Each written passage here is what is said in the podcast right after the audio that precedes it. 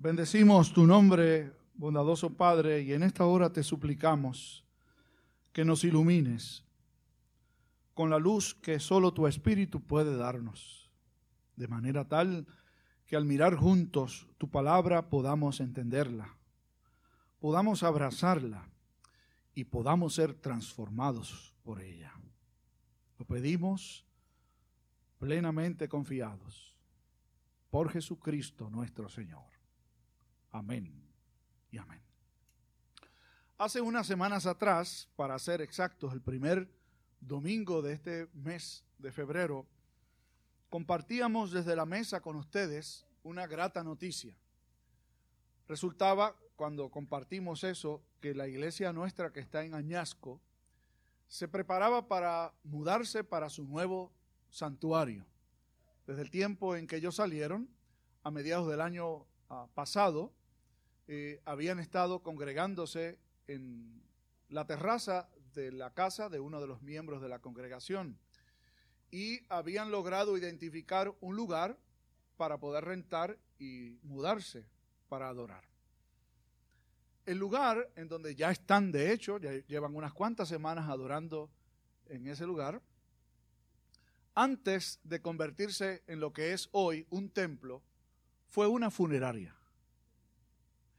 El pastor Toro, pastor de esa congregación, compartía conmigo cuando me dio la noticia de que estaban pensando mudarse para ahí. De hecho, nosotros fuimos y la inspeccionamos y demás antes de que ellos se mudaran. Y él me dice, todos los hermanos en la congregación le tienen un nombre al edificio. Y no es el nombre de la congregación, que es Iglesia Presbiteriana Evangélica en Añasco. El nombre que le han puesto a lugares de muerte a vida porque un lugar en donde se celebraba la muerte antes, ahora se ha convertido en un lugar en donde se celebra la vida. Pero no es cualquier vida. La vida que la iglesia pregona, no solo nuestros hermanos allá en Añasco, sino ustedes, todos los hermanos que a través del mundo son parte de la iglesia del Señor no es solo la vida física, ¿cierto? Que el Señor nos dijo que habríamos de tener en Él vida abundante, pero somos conscientes o estamos conscientes de que esta vida nuestra en este cuerpo es temporal. Aunque exista una lucha desenfrenada contra la realidad del calendario y del tiempo. Y lo difícil que se nos hace a los seres humanos en general, yo estoy seguro que eso no pasa aquí, pero en general a los seres humanos se nos hace tan difícil aceptar la realidad de que los años pasan y que junto con los años vienen achaques, vienen males y que no nos ponemos más jóvenes, de hecho nos ponemos más viejos. Hace mucho tiempo yo escuché una historia de tres señoras que convivían en un hogar para personas eh, de edad avanzada. Y estaban hablando de sus males. Una de ellas se resistía a hacerlo. Y una comenzó la conversación diciéndole a las dos, yo estoy tan y tan mal que cuando me siento y veo que el plato está vacío, no sé si es que no he comido o que ya terminé de comer. La otra le dice, yo estoy peor que tú, porque yo paso por una puerta y no sé si estoy entrando o saliendo. La tercera, que se resistía a aceptar el paso de los años, dice, yo no, porque yo estoy adelante. ¿Quién llama? Estaba igual que las otras dos. Y esa es la realidad. Ustedes se reían conmigo cuando hablaba con los chicos hace un momento acerca de la realidad de que ellos se van poniendo viejos. Porque todos estamos en esa ruta. Qué maravilloso será. Iba a decir sería. Pero qué maravilloso será que algún día la muerte, el envejecimiento, el dolor, la enfermedad y todo lo que acompaña la vida en este lugar en donde estamos pasará a la historia. Y no estoy hablando de la fuente de la juventud, que Juan Ponce de León anduvo buscando y creo que no la ha encontrado todavía. O la que muchos andan buscando con píldoras, con máquinas para hacer ejercicios, con Botox, es que se llama. Ustedes saben, con Botox, con cirugías, con tantas cosas. Yo no estoy en contra de tratar de mantener su cuerpo en buenas condiciones. Lo que lucho con todas mis fuerzas es contra la idea de que uno no quiera aceptar la realidad de que nos estamos poniendo mayores y hay que aprender a vivir con eso. Decía un médico que yo servía hace unos años, él es médico de familia, decía, aparte de mi rol físico, yo trato de ayudar a la gente a que aprendan a morir con dignidad. Ese no es un consuelo muy bueno. Cuando el apóstol Pablo escribió en esta primera carta a los Corintios, atendió muchas situaciones dentro de la vida de aquella congregación. El capítulo 15 está dedicado a atender un asunto de extremada importancia y de hecho es el lugar en toda la Sagrada Escritura en donde se atiende con mayor cuidado, con mayor delicadeza y con mayor detención. Pablo reflexiona con sus hermanos en Corinto y con nosotros también acerca de la esperanza de la resurrección. En los capítulos previos a los que fueron leídos en esta mañana, el apóstol se encarga de dejar claramente establecido la razón por la que todo creyente debe creer en la realidad y la esperanza de la resurrección. Y establece esencialmente el apóstol Pablo que la razón por la que un creyente debe creer en la resurrección es sencilla, es básica. Cristo resucitó. Y si Él resucitó, nosotros también resucitaremos. Si no resucitamos, Cristo entonces no resucitó. Y como sabemos que es un hecho, que Él resucitó, podemos tener la esperanza de que nosotros también vamos a resucitar. Entonces atienden los versículos que leyó Carlos hace un momento, la otra pregunta. ¿Cómo va a ser? ¿Con qué cuerpo vamos a ser resucitados? Este es un tema que yo creo que es un tema de muchísimo interés y, de muchísima pertinencia. Y aprovechamos para decir lo que según la Sagrada Escritura va a pasar con este cuerpo nuestro y lo que es la esperanza de lo que ha de suceder después, cuando el Señor vuelva por nosotros. La primera pregunta es, ¿qué va a pasar con este cuerpo? ¿Se va a seguir deteriorando? Y no importa cómo dispongan de su cuerpo después de la muerte, no importa cómo, nos vamos a convertir en cenizas.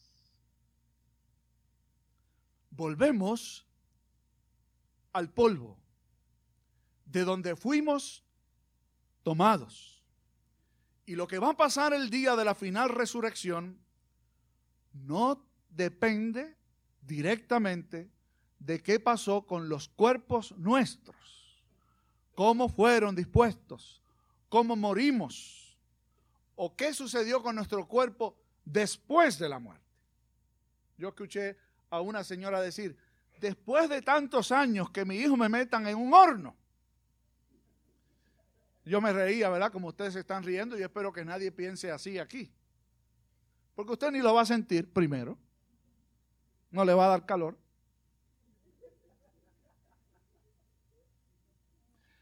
Y segundo,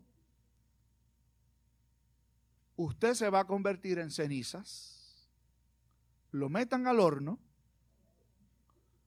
o lo pongan a la vara o lo pongan lentamente para que dure muchos años. Robert no me va a querer mucho después de este sermón. No importa lo que usted haga. Lo pueden momificar.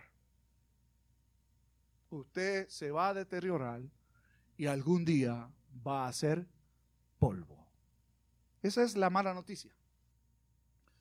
La buena noticia es lo que el apóstol Pablo establece en estos versículos que fueron leídos. De hecho, usa una forma para llamar la atención que no es muy presbiteriana, que digamos, le dice a los, a los que le escribe, necio. Es decir, insensato. ¿De, ¿De dónde viene la idea que de hecho existía en aquel entonces? De que lo que va a resucitar depende de la manera en que vivimos, o que lo que va a resucitar es el cuerpo nuestro tal y como está ahora. Entonces utilizan la analogía de la semilla, de la que hablamos hace un rato con los chicos. Lo que va a salir después no es exactamente lo que se enterró. Se entierra la semilla y esa semilla eventualmente va a surgir en una planta. Y la planta no es exactamente lo que es la semilla. Así sucede también con nuestros cuerpos. Ahora, son débiles, son frágiles, son temporales. Entonces, el día de la eterna resurrección, nuestros cuerpos durarán para siempre. Las posibilidades de un cuerpo glorificado no son comparables con cualesquiera que, podamos, que podamos desarrollar aquí en esta vida. Tomemos, por ejemplo, la juventud. Usted recordará cuando era un muchacho joven o una muchacha joven. Yo espero que no le dé tanto trabajo para acordarse de eso. Yo me montaba con una de las ovejas de esta congregación, que no voy a decir su nombre, esta, esta semana en el carro y cuando se montó me dijo, pastor, me da problemas montarme en los carros porque se me hace difícil doblarme, parece que no quepo. Y yo le dije, no, es que no quepas, es que ya no doblas. Y yo le dije, no te preocupes, a mí me pasa lo mismo. Y andamos por ahí más o menos, cerca la edad uno del otro. Cuando me tengo que subir al carro de mi hijo, me acuerdo de que yo tengo la edad de él, porque es un carro pequeño. Y doblarse y acomodarse y meterse ya adentro molesta aquí detrás. Y no es que el carro es incómodo, es que me puse viejo. Esa es una realidad. Y aunque vaya al gimnasio y me opere, o me haga cualquier cosa que pueda mejorar mi estado físico, la pura realidad es que las posibilidades de que yo me ponga más joven son cero. Son nulas. ¿Usted sabe cuándo va a suceder eso? Cuando el Señor vuelva por nosotros. Mientras tanto, ha restaurado nuestro espíritu.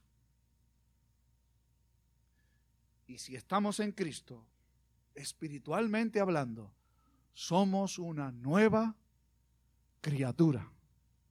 Las cosas viejas pasaron. Y aquí todas son hechas nuevas. Un versículo que hay que aplicar bien. Yo tenía un compañero de estudios en el seminario que cuando fuimos a estudiar, ya él tenía unos cuantos años más que nosotros. Y cuando le preguntamos la edad, ¿qué edad tú tienes? Fulano decía como 30. Eso fue cuando entramos, en el 83. Cuando salimos en el 86, ¿qué edad tienes? Como 30. Nunca quiso decirle edad. Y decía que él era señorito. ¿Cómo es eso posible? Le preguntamos, no quiero decir el nombre. Decía, la Biblia dice que si alguno está en Cristo, nueva criatura es. No es eso, ¿saben? No es eso de lo que habla la Escritura. Dios nos recrea por la fe espiritualmente. La esperanza de que volvamos a ser, no digamos volvamos, sino que podamos ser algún día un espíritu renovado en un cuerpo totalmente renovado está por verse, pero es una promesa del Señor. Algún día no habrá más llanto, no habrá más dolor, no habrá necesidad de usar esto sin tener que verlos nublados. A ustedes, no habrá necesidad de usar un bastón o un sillón que nos acompañe o un aparato para ponerse en el oído. Algún día seremos sanados totalmente. La primera vez que yo escuché esa expresión, refiriéndose a una persona que estaba en el lecho y murió, y oí a uno decir, el Señor la sanó, me quedé como en shock. Después pensé bien, si está con Cristo, ¿de verdad que la sanó? ¿Se acabó el dolor? Ya no necesita más un plan médico. No tienen que llevarla más al hospital. Nadie tiene que cuidar de ella o de él. Algún día seremos transformados. Y usted se preguntará, pero ¿qué tiene que ver eso con el aquí y el ahora? Yo quisiera que mis dolores se quitaran aquí. Bueno, yo creo que tiene mucho que ver. Primero, que un cristiano debe vivir consciente de la realidad, de lo que somos, de hacia dónde vamos, pero también conscientes de lo que nos espera. Usted y yo podemos vivir, aún con los años que tengamos aún con los achaques que nos acompañen, siempre con esperanza. Algún día este cuerpo será transformado. Algún día estaremos para siempre con el Señor. Algún día, sí, algún día. Mientras tanto, hoy, no algún día hoy. Dios nos ha colocado aquí para ser el resplandor de su gloria. Mientras tanto, la gente que está en el entorno suyo, le pregunto y le invito a preguntarse, cuando le ven, cuando le saludan, ¿qué mensaje reciben de parte nuestra? Una cosa es estar consciente de que nos vamos deteriorando. Otras cosas es no pensar en nada más que en eso. Y yo sé que eso no pasa entre ustedes, pero hay gente que muchas veces sería mejor ni preguntarles cómo están. Porque si le preguntamos, nos van a sacar la lista de achaques que tienen de la A hasta la Z. La cantidad de médicos que visitan semanalmente de la A hasta la Z. Está bien. pero deje que otros vivan. Transmita esperanza. Transmita gozo y satisfacción. Dios lo tiene vivo todavía, como decía un viejito, don Pedro. Cuando él se encontraba con congéneres suyos de su misma edad, y no era un bebé, don Pedro. Decían, me duele aquí, me duele allá. Y don Pedro decía, eso quiere decir que estás vivo todavía. Entonces, en lugar de, de hablar del achaque, ¿por qué no hablar de la esperanza eterna? del gozo de servirle a Dios aún en nuestros años. Dios ha sido, es y seguirá siendo fiel por siempre. Él no cambia. Nosotros sí. En lugar de hablar de nosotros, ¿por qué mejor no hablar de Él? De lo bueno que ha sido, de lo bueno que es hoy y de lo bueno que promete ser siempre. Todos los creyentes hemos pasado de muerte a vida. Si es así, y cito al pastor Pérez, que cuando te vean la gente no digan que se encontraron con un Viernes Santo a las 3 de la tarde, sino con un domingo de resurrección en la madrugada. Que así nos ayude Dios. Amén. Padre, reconocemos nuestra fragilidad. La aceptamos. Vivimos con ella. Te invitamos, te pedimos, te rogamos a que transformes nuestra manera de pensar y que podamos transmitir la realidad de que tú nos has trasladado del reino de la muerte al reino de la vida. Y que nuestro andar transmita la esperanza de aquel que nos llamó de las tinieblas a su luz admirable. Gracias por la esperanza que no avergüenza. En Cristo Jesús hemos orado. Amén.